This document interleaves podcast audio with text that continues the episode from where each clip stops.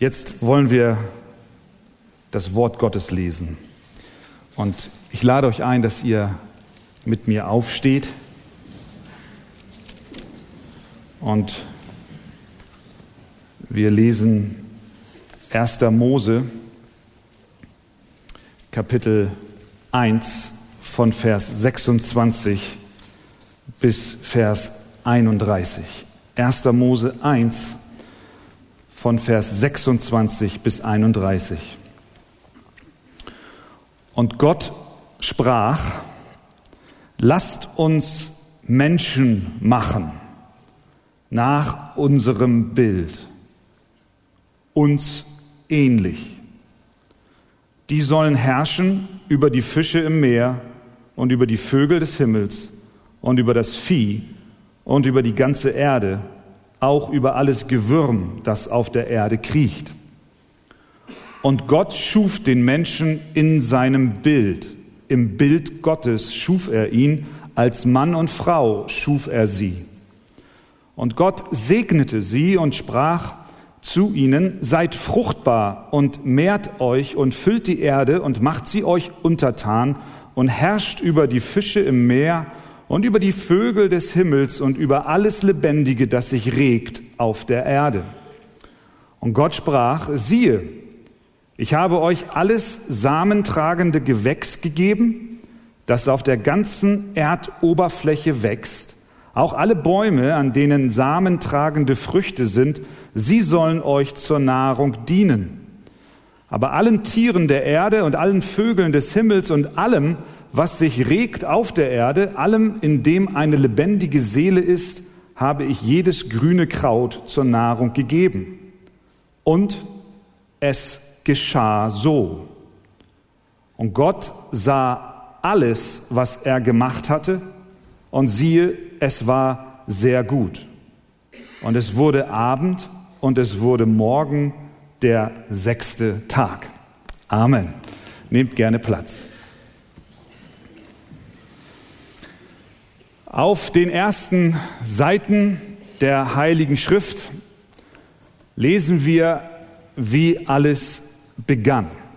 Im Anfang schuf Gott die Himmel und die Erde. Gott war da, er war existent, bevor irgendetwas Geschaffenes vorhanden war.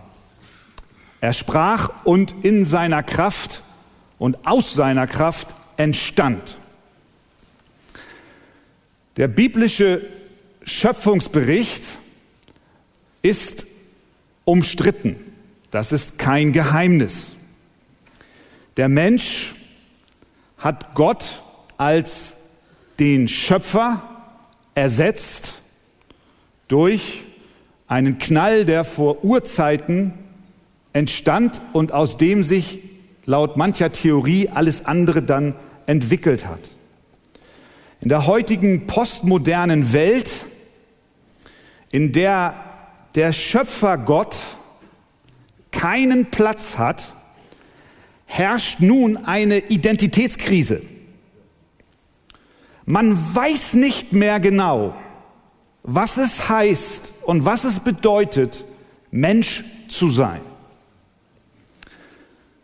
Atheistische Wissenschaftler sehen, wenn überhaupt, den Sinn im Leben des Menschen lediglich darin, dass er seine DNA weitergibt. Weil er hat keinen Auftrag. Er ist ja schließlich das Produkt eines Unfalls oder eines Zufalls. Der oder der, der, der vor Milliarden von Jahren geschehen ist.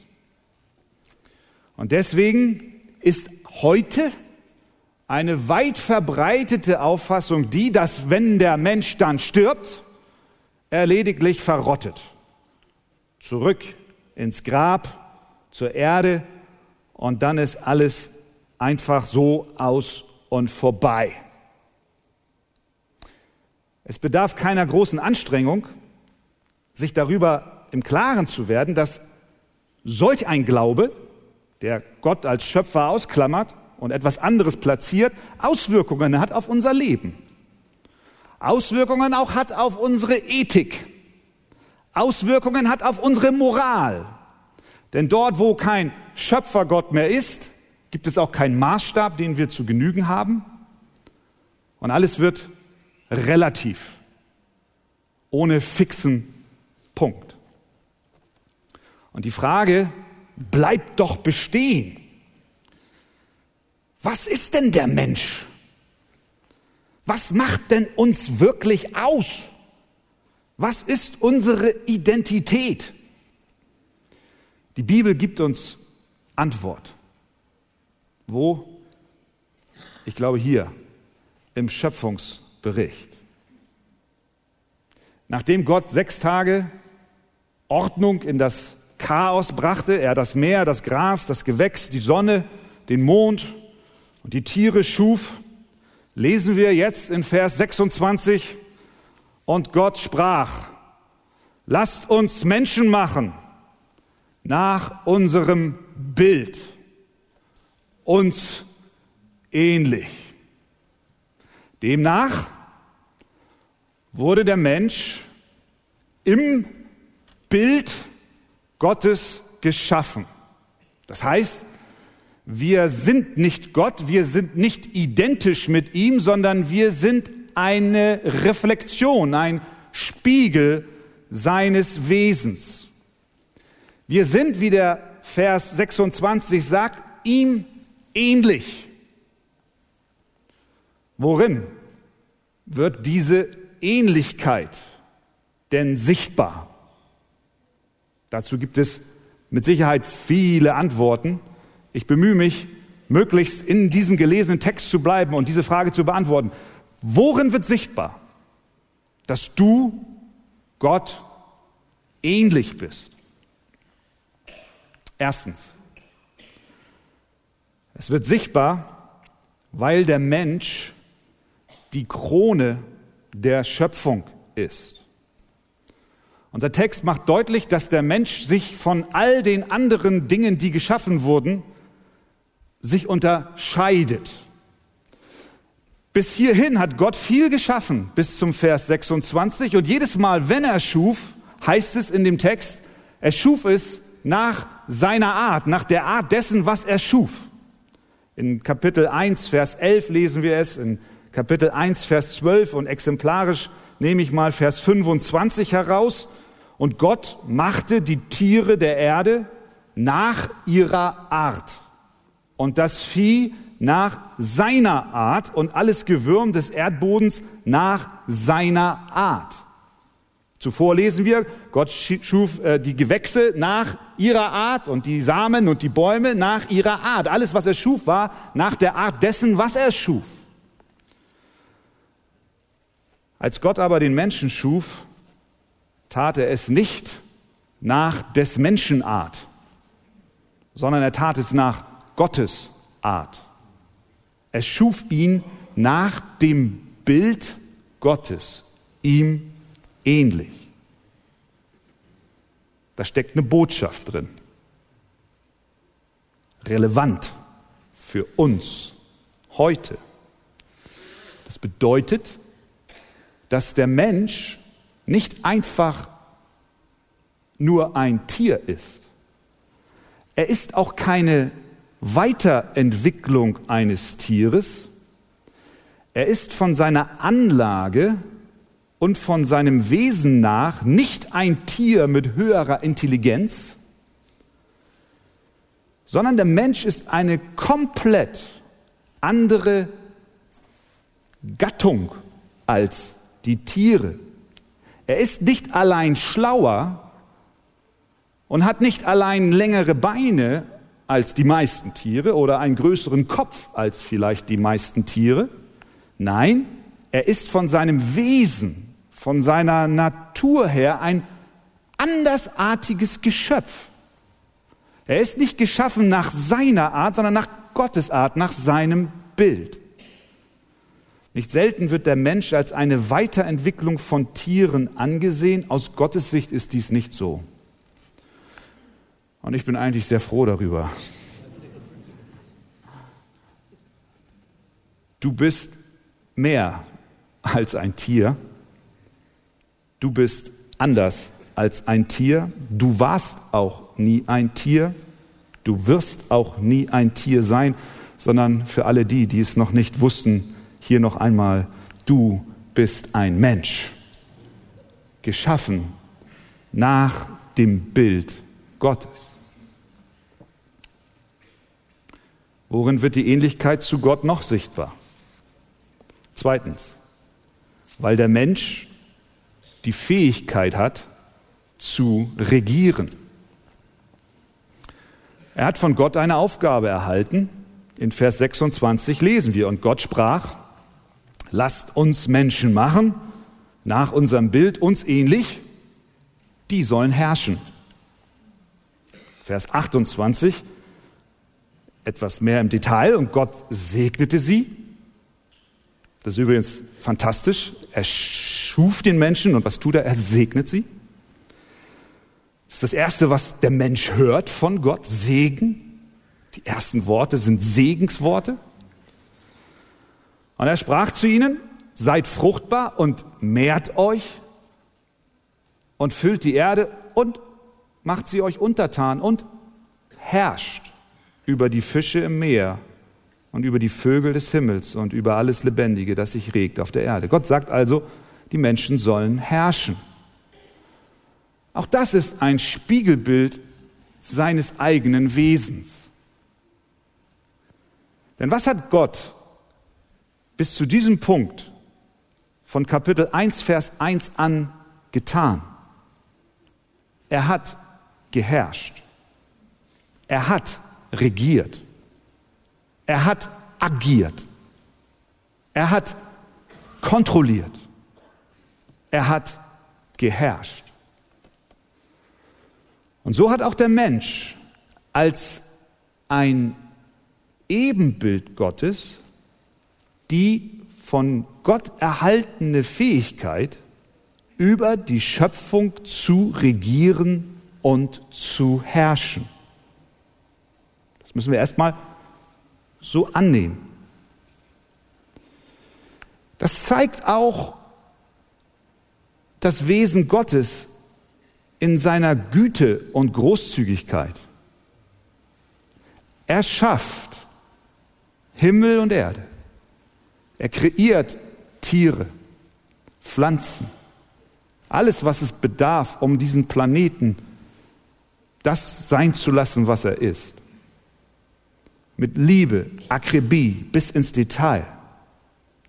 Und in seiner Großzügigkeit sagt er zu dem Menschen, den auch er geschaffen hat, das ist es, jetzt nimm es und herrsche darüber. Zeigt das Gottes Großzügigkeit? Wie sehr sind wir bedacht, wenn wir etwas selbst gebaut haben, was sehr fein entwickelt wurde, dass bloß niemand kommt, es uns kaputt macht.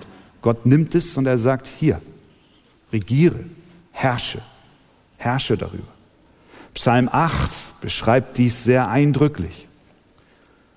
Und es gibt uns einen Einblick in das Wesen Gottes und das Vertrauen, was er zu den Menschen hat. Wenn ich deinen Himmel betrachte, das Werk deiner Finger, den Mond und die Sterne, die du bereitet hast, was ist der Mensch, dass du an ihn gedenkst und der Sohn des Menschen, dass du auf ihn achtest? Du hast ihn ein wenig niedriger gemacht als die Engel, mit Herrlichkeit und Ehre hast du ihn gekrönt. Und jetzt Vers 7. Du hast ihn zum Herrscher über die Werke deiner Hände gemacht. Alles hast du unter seine Füße gelegt. Schafe und Rinder, alle Tiere des Feldes, die Vögel des Himmels, die Fische im Meer und alles, was die Pfade der Meere durchzieht. Herr, unser Herrscher, wie herrlich ist dein Name auf der ganzen Erde. Dadurch, dass Gott uns die Herrschaft und Verantwortung übergeben hat, wird sein Name herrlich. Es zeigt, wie großzügig und wie gütig er ist. Das heißt, der Mensch hat die Aufgabe und die Fähigkeit zu herrschen und zu regieren. Das heißt auch, dass er in der Lage sein muss zu denken, dass er in der Lage sein muss, moralisch zu handeln und auch gerecht zu herrschen. Sonst würde Gott ihm nicht den Auftrag geben, wenn er nicht all diese Attribute hätte. Das heißt natürlich nicht, dass wir einen Freibrief haben, die Schöpfung auszubeuten. Gott hat uns die Schöpfung zur Verantwortung übergeben, aber nicht in einer Eigenschaft, als dass wir sie besitzen, sondern wir sind Verwalter und eines Tages wird er den Verwalter zur Rechenschaft ziehen und der Mensch muss sich vor ihm verantworten, ob er denn auch mit seinem Eigentum so umgegangen ist, wie es im Sinne des Schöpfers war. Also alle Umweltaktivisten, ihr könnt euch entspannen. Die Bibel ist pro Schöpfung, Bewahrung der Schöpfung, weil der Mensch in Verantwortung vor Gott zu leben hat. Also, wir sind geschaffen im Ebenbild Gottes zeigt sich darin, dass wir herrschen und regieren können. Drittens, wir sind im Ebenbild Gottes geschaffen, weil der Mensch Wesenszüge mit Gott teilt. Gott ist intelligent, er hat einen Willen, er macht Pläne, er führt sie aus, so auch der Mensch. Wir können logisch denken, wir können forschen. Das wird deutlich einige Verse später, als Gott dann dem Adam alle Tiere, die er geschaffen hat, vorführt. Und Adam sitzt dort und er kann es kaum fassen, wie vielfältig die Schöpfung ist und er gibt allen einen Namen. Er hat gedacht, er hat logisch kombiniert, er hat überlegt, wie könnten die denn heißen und was wäre denn sinnvoll und so weiter. Der Mensch hat einen Verstand. Das unterscheidet ihn von dem Rest der Schöpfung. Er nimmt Gott wahr mit seinem Verstand. Das wird im Neuen Testament bestätigt, denn wenn als die Sünde in die Welt hineinkam, wurde der Verstand, die Wahrnehmung Gottes verdunkelt und Paulus schreibt im Kolosserbrief, lügt einander nicht an, da ihr ja den alten Menschen ausgezogen habt mit seinen Handlungen und den neuen angezogen habt, der erneuert wird zur Erkenntnis nach dem Ebenbild dessen, der ihn geschaffen hat. Wenn der Mensch von neuem geboren wird, setzt eine, ein Prozess der Wiederherstellung ein, die Erkenntnis, die er einmal hatte, auch über Gott, die vernebelt und verdunkelt und verschüttet wurde durch die Sünde, wird wiederhergestellt. Das heißt, ein Mensch hat Verstand, Erkenntnis von Gott bekommen. Das gibt uns auch die Zuversicht und das Vertrauen, dass es niemals umsonst ist, mit einem Menschen über Gott zu sprechen. Weil tief in seinem Herzen er einen Erkenntnisstand hat, der vielleicht durch die Sünde wohl unterdrückt ist, aber nicht ganz verschwunden ist. Die Ewigkeit ist in sein Herz hineingelegt. Und deswegen gehen wir voller Vertrauen und Zuversicht zu Menschen und erzählen ihnen von der Wahrheit des Evangeliums und von Gott und beten, dass Gott ihnen die Augen öffnet. Viertens, wir sind im Ebenbild Gottes geschaffen. Das wird sichtbar dadurch, dass das Leben des Menschen heilig ist. Weil der Mensch im Bild Gottes geschaffen ist, ist das Leben heilig. Hier sehen wir, was ich eingangs sagte. Es herrscht eine Identitätskrise. Und die hat Auswirkungen auch über unser Denken bezüglich des menschlichen Lebens. Denn wenn wir keinen Schöpfergott haben, dann haben wir Probleme mit der Würde und der Unantastbarkeit des Lebens. Das Leben eines Menschen ist heilig weil er, darin liegt die Begründung, weil er im Bilde Gottes geschaffen wurde. Deswegen ist sein Leben heilig und wir sollen es nicht antasten. Das gilt auch noch nach dem Sündenfall. Das ist nicht eine nur vor dem Sündenfall gültige Wahrheit, sondern das ist auch wahr nach dem Sündenfall. Denn als Noah nach der Flut wieder aus dem Boot stieg, sprach Gott zu ihm, und das war nach dem Sündenfall, und er sagte folgendes, wer Menschenblut vergießt, dessen Blut soll auch durch Menschen vergossen werden. Warum? denn im Bild Gottes hat er den Menschen gemacht. Das heißt, die Würde des Menschen, von der auch unser Grundgesetz spricht, ist nicht das Ergebnis einer Würde, die wir uns gegenseitig zuerkennen, sondern die Würde des Menschen hat ihren Ursprung in der Ebenbildlichkeit mit Gott. Wenn wir das wegradieren, dann bricht auch das Haus der Würde zusammen. Denn wenn wir uns den Menschen anschauen, bei all der Lüge, dem Betrug, der Erpressung, dem Raub, der Vergewaltigung, dem, Mord, dem Morden, das stattfindet, dann müssen wir uns auch wirklich fragen, wo ist denn da eine Würde? Die Würde des Menschen entspringt nicht seiner eigenen Leistung, seiner Errungenschaft oder der Deklaration von anderen, sondern die Würde des Menschen entspringt genau hier. Nach seinem Bilde schuf er den Menschen. Das hat Auswirkungen. Das hat Auswirkungen auf unser tägliches Leben. Wenn wir das verinnerlichen und das wirklich für wahr erachten, dann werden wir jeden Menschen, egal welcher Hautfarbe, egal welcher Nationalität, egal welcher Religion, egal welchen Geschlechts, egal welcher Bildung, wir werden jedem Menschen mit Respekt und Ehrerbietung begegnen. Und das tun wir, weil wir wissen, der Mensch hat eine Würde, nicht aufgrund seines wunderbaren Charakters, sondern aufgrund der Ebenbildlichkeit, die er mit Gott hat. Und das bezieht sich auch auf das ungeborene Leben. Auch das im Mutterleib befindliche Baby hat eine Würde. Es ist im Ebenbild Gottes geschaffen. Und fünftens,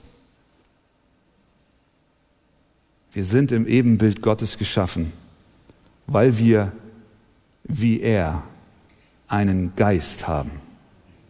Gott ist Geist. 1. Mose 2, Vers 7, wir kommen an den folgenden Sonntagen noch dorthin. Da lesen wir, dass Gott den Menschen Odem des Lebens in seine Nase blies. Und so wurde der Mensch eine lebendige Seele, ein lebendiger Geist. Für mich ist es, für mich ist es ein Wunder, wenn ich überlege, dass heute haben wir gerade wieder gehört, ein weiteres Baby ist geboren.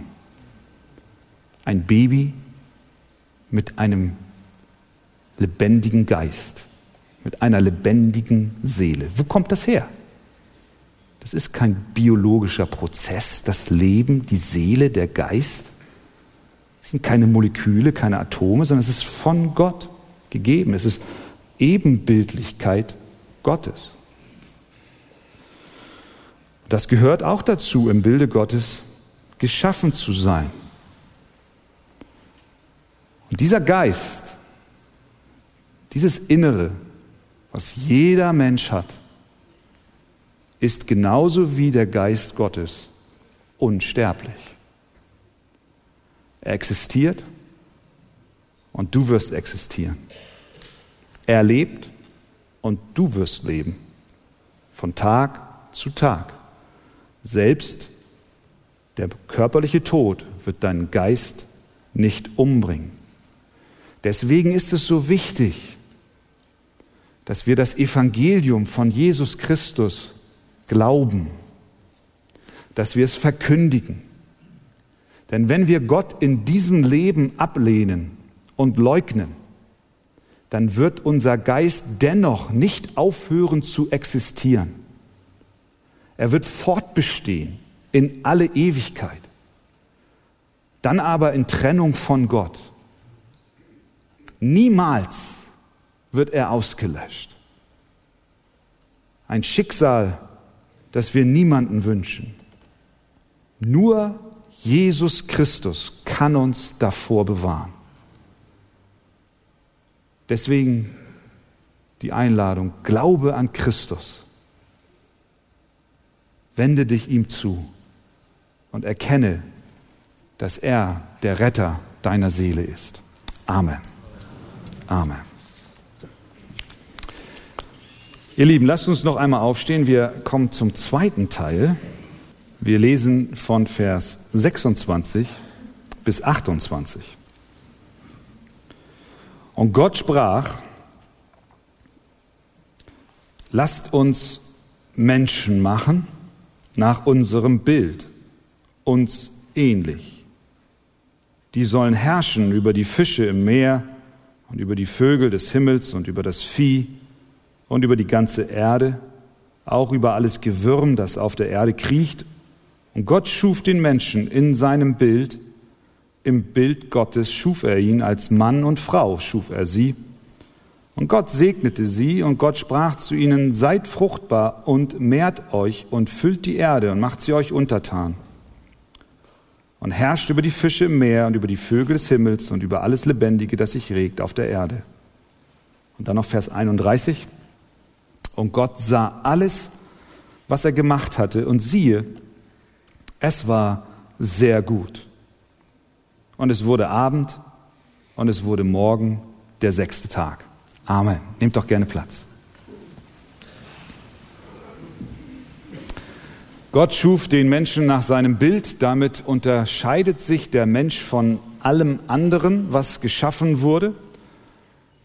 Er ist die Krönung der Schöpfung, da er nicht nach seiner Art, sondern nach Gottes Bild geschaffen wurde. Er hat die Fähigkeit zu herrschen, zu regieren. Er teilt Wesenszüge, die auch Gott hat.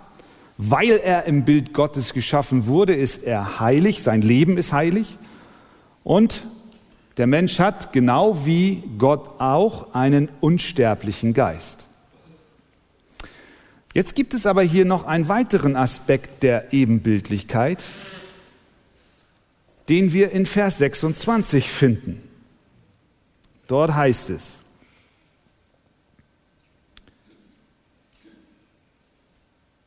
Lasst uns Menschen machen nach unserem Bild, uns ähnlich.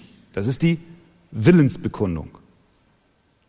Gott fasst den Entschluss, einen Menschen zu schaffen.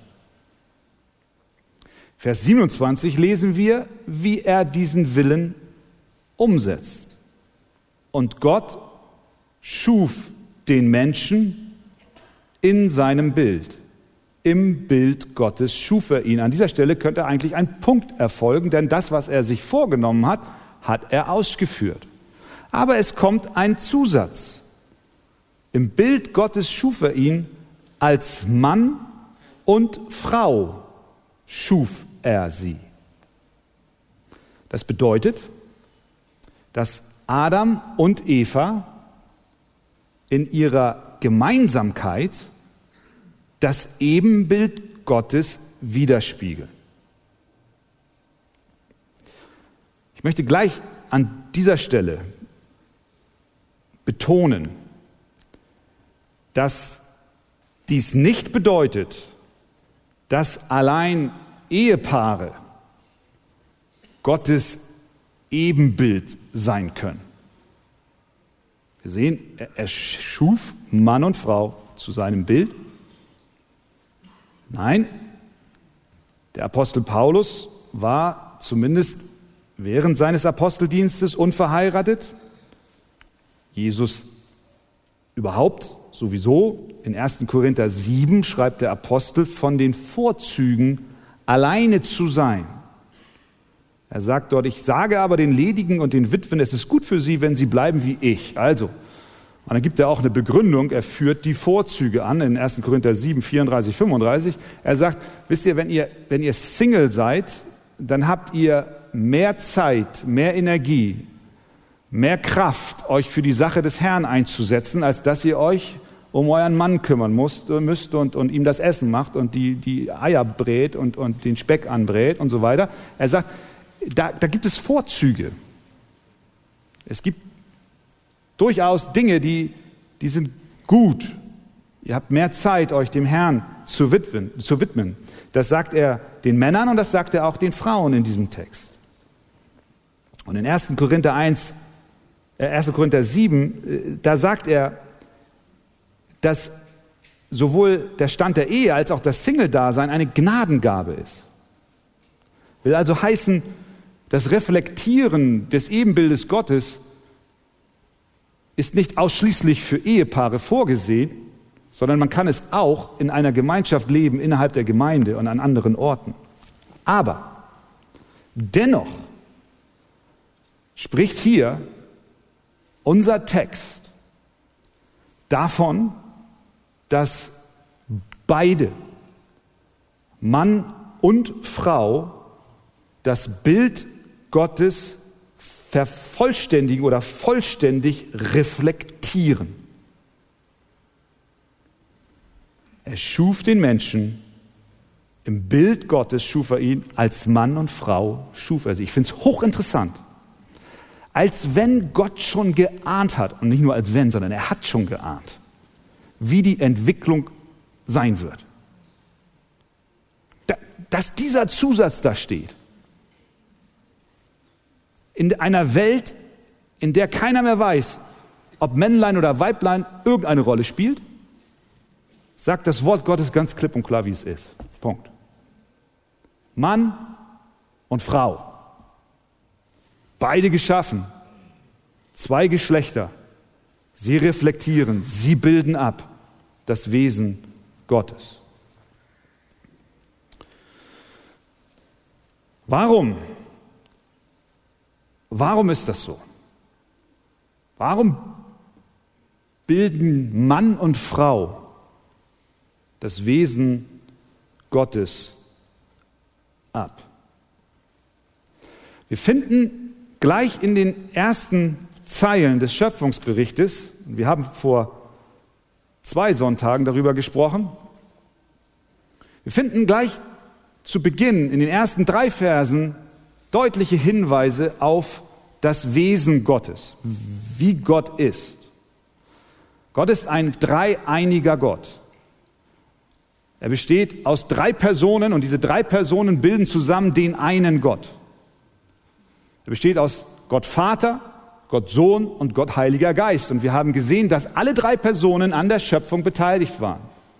Im Anfang schuf Gott Himmel und Erde, Gott der Vater.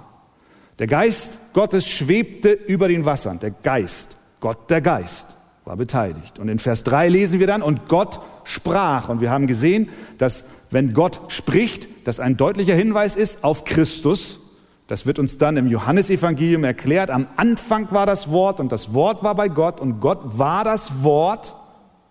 Und dann sagt er einige Verse weiter, und das Wort wurde Fleisch und wohnte mitten unter uns. Also, das Wort ist Christus. Gott spricht.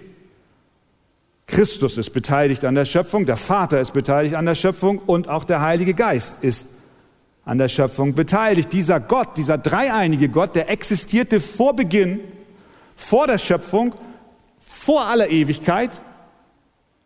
Und er hatte eine Gemeinschaft in sich, Vater, Sohn und Heiliger Geist. Er hatte keinen Anfang und kein Ende.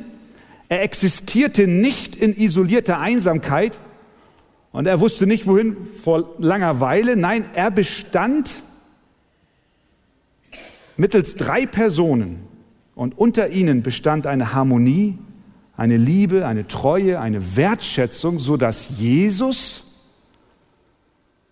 im hohen priesterlichen Gebet betet, Vater, verherrliche mich mit der Herrlichkeit, die ich bei dir hatte, ehe die Welt, der Grund der Welt gelegt war. Mit anderen Worten, er sehnte sich zurück, dorthin zu kommen, wo er war, bevor die Welt geschaffen wurde. Das heißt, es war eine wunderbare, eine herrliche, eine schöne Gemeinschaft, die vollkommen war. Sonst würde Jesus nicht zurück wollen dorthin. Und es ist dieser dreieinige Gott, der hier nun spricht.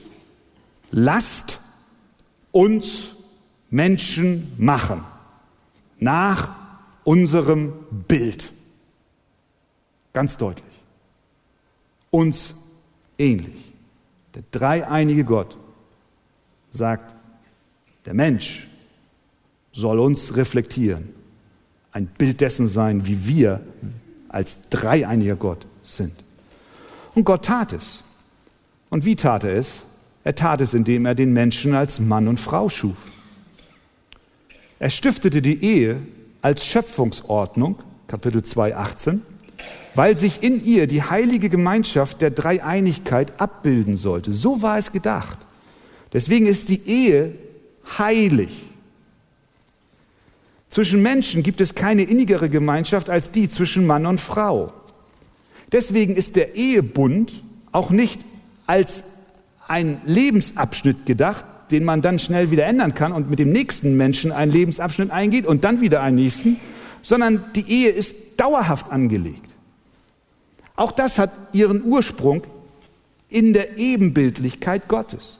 Denn Mann und Frau spiegeln gemeinsam Gottes Wesen wider. Die Beziehung zwischen Vater, Sohn und Heiliger Geist ist nicht begrenzt, sondern dauerhaft, ewig. Sie ist felsenfest. Und so soll auch die Ehe sein. Als Mann und Frau schuf er sie. Wir lernen noch etwas über den Menschen, nämlich dass Mann und Frau gleichwertig sind. Beide sind im Bild Gottes geschaffen. Es heißt nicht, und er schuf 70 Prozent Mann und 30 Prozent Frau und die Mischung macht's. Der Mix macht's. Er sagt auch nicht, und er schuf 95 Prozent Frau und 5 Prozent Mann, wie es vielleicht in manchen Ehen ist, sondern er schuf, sind wir ehrlich, er gibt keine Prozentzahl an. 50-50. Gleichwertig. Beide, Frau und Mann, im gleichen Maß sind ein Bild Gottes. Gemeinsam spiegeln sie ihn wieder. Denn auch Gott hat innerhalb seiner Person keine unterschiedliche Wertigkeit. Der Vater ist Gott, der Sohn ist Gott, der Heilige Geist ist Gott. Sie haben alle denselben Wert. Und hier kommen wir wieder. Hier sehen wir wieder, wenn, wenn wir das ernst nehmen, dann hat das Einfluss auf unser tägliches Leben, dann hat es Einfluss auf unsere Ethik, auf unsere Moral, auf unser tägliches Verhalten. Wenn wir verstehen, dass Mann und Frau gleichwertig geschaffen sind und zusammen Gott reflektieren, dann ist kein Platz für Diskriminierung, dann ist kein Platz für Unterdrückung, dann ist kein Platz für Paschatum, dann ist kein Platz für Gedanken der Überheblichkeit über Frau oder über Mann. Dann ist kein Platz für Unterdrückung, für Schläge, für Misshandlung. Im Neuen Testament wird diese Lehre weiter ausgezogen. Doch ist im Herrn, sagt Paulus, weder der Mann ohne die Frau noch die Frau ohne den Mann, denn gleich wie die Frau vom Mann kommt, so auch der Mann durch die Frau, aber alles kommt von Gott. Der Mann soll seine Frau ehren, sie lieben, bereit sein, sein Leben für sie zu geben. Und umgekehrt begegnet die Frau ihrem Mann mit Ehrfurcht, Liebe und Respekt gemeinsam. Bilden sie Gottes Wesen in seiner Harmonie, in seiner Liebe und Vollkommenheit ab. Aber es gibt auch eine Unterschiedlichkeit. Wir sind bei dem Bild der Dreieinigkeit. Gott sagt, lasst uns Menschen schaffen und er setzt uns hier Adam und Eva hin. Einerseits erkennen wir, sie sind gleichwertig, aber andererseits, wenn sie Gott abbilden in seinem Wesen, dann bilden sie auch die Unterschiedlichkeit ab, die innerhalb der Dreieinigkeit besteht. Der Vater ist der Leiter der Gottheit, der Sohn ist der im Gehorsam Ausführende und der Heilige Geist ist der Begleiter der durch seine Gegenwart erhält. Das sehen wir auch in der Erlösung. Gott der Vater sendet seinen Sohn. Der Sohn ordnet sich dem Vater unter, er lässt sich senden, er lebt auf dieser Erde und er geht ans Kreuz, er steht von den Toten auf, er fährt in den Himmel und gemeinsam senden sie den Heiligen Geist. Gott der Vater ist der Leiter, Christus der Ausführende und der Heilige Geist der Begleiter und der Erhalter. Das heißt mit anderen Worten, es gibt wohl keine Unterschiedlichkeit in ihrer Wertigkeit. Sie alle sind Gott, aber sie haben verschiedene Aufgaben. Und das ist, was uns in der Schöpfung ebenso begegnet. Auch darin spiegeln sich Mann und Frau wieder, indem sie das Wesen Gottes wiedergeben. Paulus erklärt uns im 1. Korinther 11, ich will aber, dass ihr wisst, dass Christus das Haupt jedes Mannes ist. Der Mann hat ein Haupt über sich, der Mann aber das Haupt der Frau, Gott aber das Haupt des Christus. Das heißt also, Christus hat ein Haupt über sich, aber das ist nicht ein Haupt, was ihn dominiert und fertig macht, sondern Christus untergibt sich diesem Haupt voller Freude, weil er weiß, dass das Haupt wohlgesonnen ist. Und so soll auch die Beziehung zwischen Mann und Frau innerhalb einer Ehe sein. Der Mann ist der, der leiten soll. Die Frau darf sich ihm unterordnen und genauso wenig wie es für Christus schwer war, sich dem Haupt, dem Vater zu unterordnen, soll es auch für eine Frau nicht schwer sein, ihrem Mann sich zu unterordnen. Das heißt natürlich, dass der Mann auch seine Rolle in der Form ausführt, wie es von Gott gedacht ist. Und da ist der Anspruch hoch. Denn es heißt, dass Christus seine Gemeinde so geliebt hat, dass er sein Leben für sie gab, die Braut so geliebt hat. Und das soll auch Motor, Motivation eines jeden Ehemanns sein. Er soll seine Frau lieben, bereit sein, alles für sie zu geben. All diese Punkte sind gerade in der heutigen Zeit von größter Bedeutung.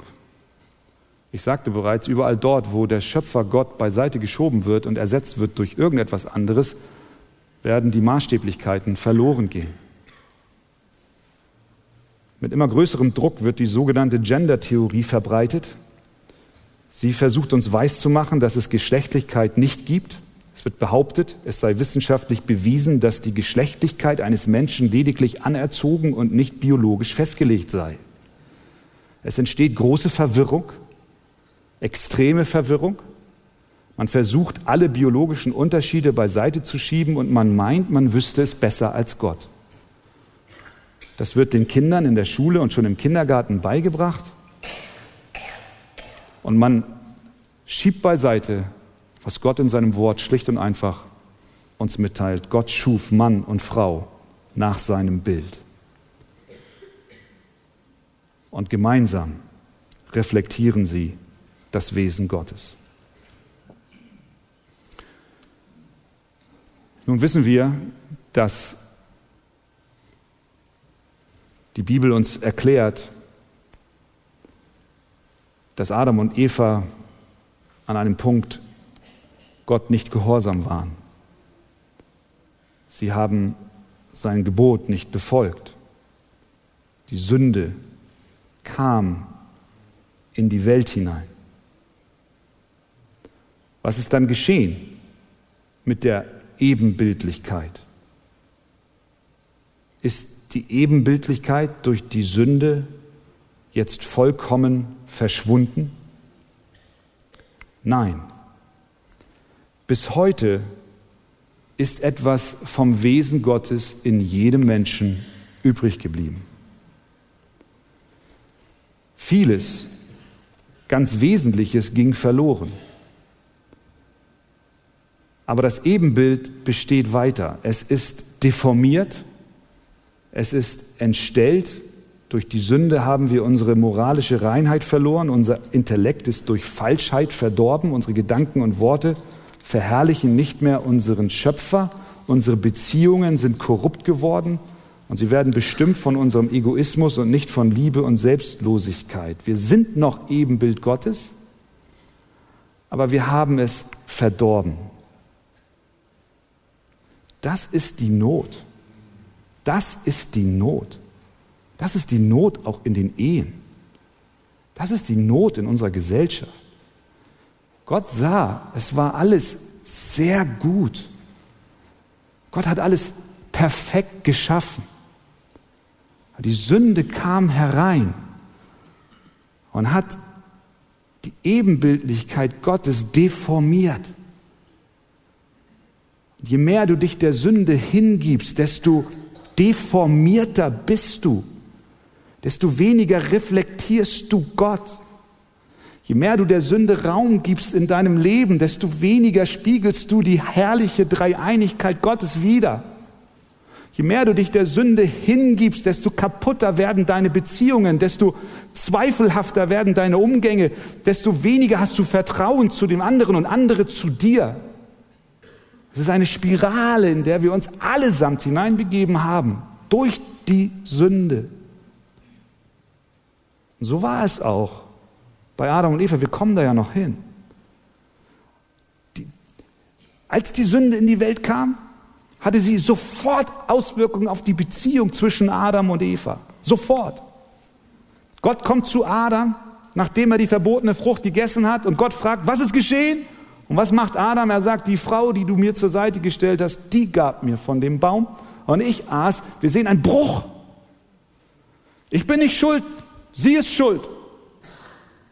Die Ebenbildlichkeit Gottes, die, das, das Vertrauen der Dreieinigkeit, der drei Personen, ist dadurch nicht wiedergespiegelt. So ist es, so ist es bei dir. Wenn du Christus nicht hast, dann leiden deine Beziehungen in jeglicher Richtung. Das war der Moment, als häusliche Gewalt in die Welt kam, als der Missbrauch von Frauen begann, Vergewaltigung, Herabsetzung, Leid, Hass, Ungerechtigkeit, Krieg, Mord, Lüge.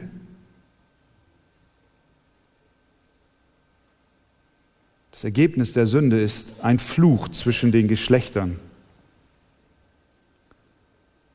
Wenn aber Gott uns als Mann und Frau geschaffen hat, dann schließt das die Gleichwertigkeit in Person ein, gleiche Würde, gegenseitiger Respekt, Harmonie und Ergänzung, alles kaputt durch die Sünde. Das ist die Realität, das ist, was uns die Bibel beschreibt.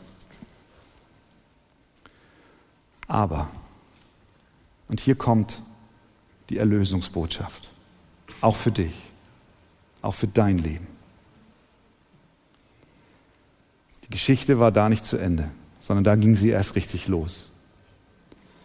Die Bibel erklärt uns, dass Gott der Vater aus Liebe und Barmherzigkeit seinen Sohn in diese Welt sandte.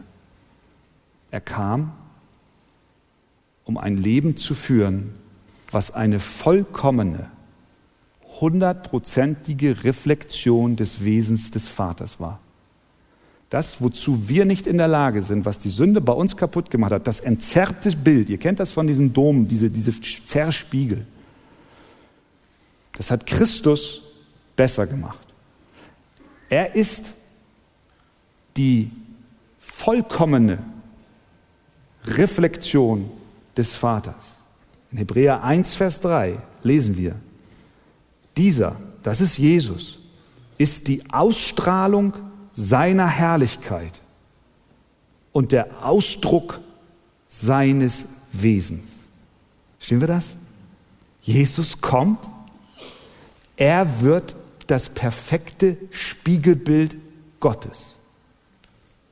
Er ist die Ausstrahlung seiner Herrlichkeit und der Ausdruck seines Wesens. Kolosser 1, Vers 15, dieser Christus ist das Ebenbild des unsichtbaren Gottes, der Erstgeborene, der über alle Schöpfung ist. Er ist das Ebenbild des unsichtbaren Gottes, das nicht verzerrte Ebenbild. Das heißt, wenn du in deinem Herzen diesen Wunsch verspürst, und auch heute Morgen erkennst, ja, da ist was dran. Das ist die Wahrheit.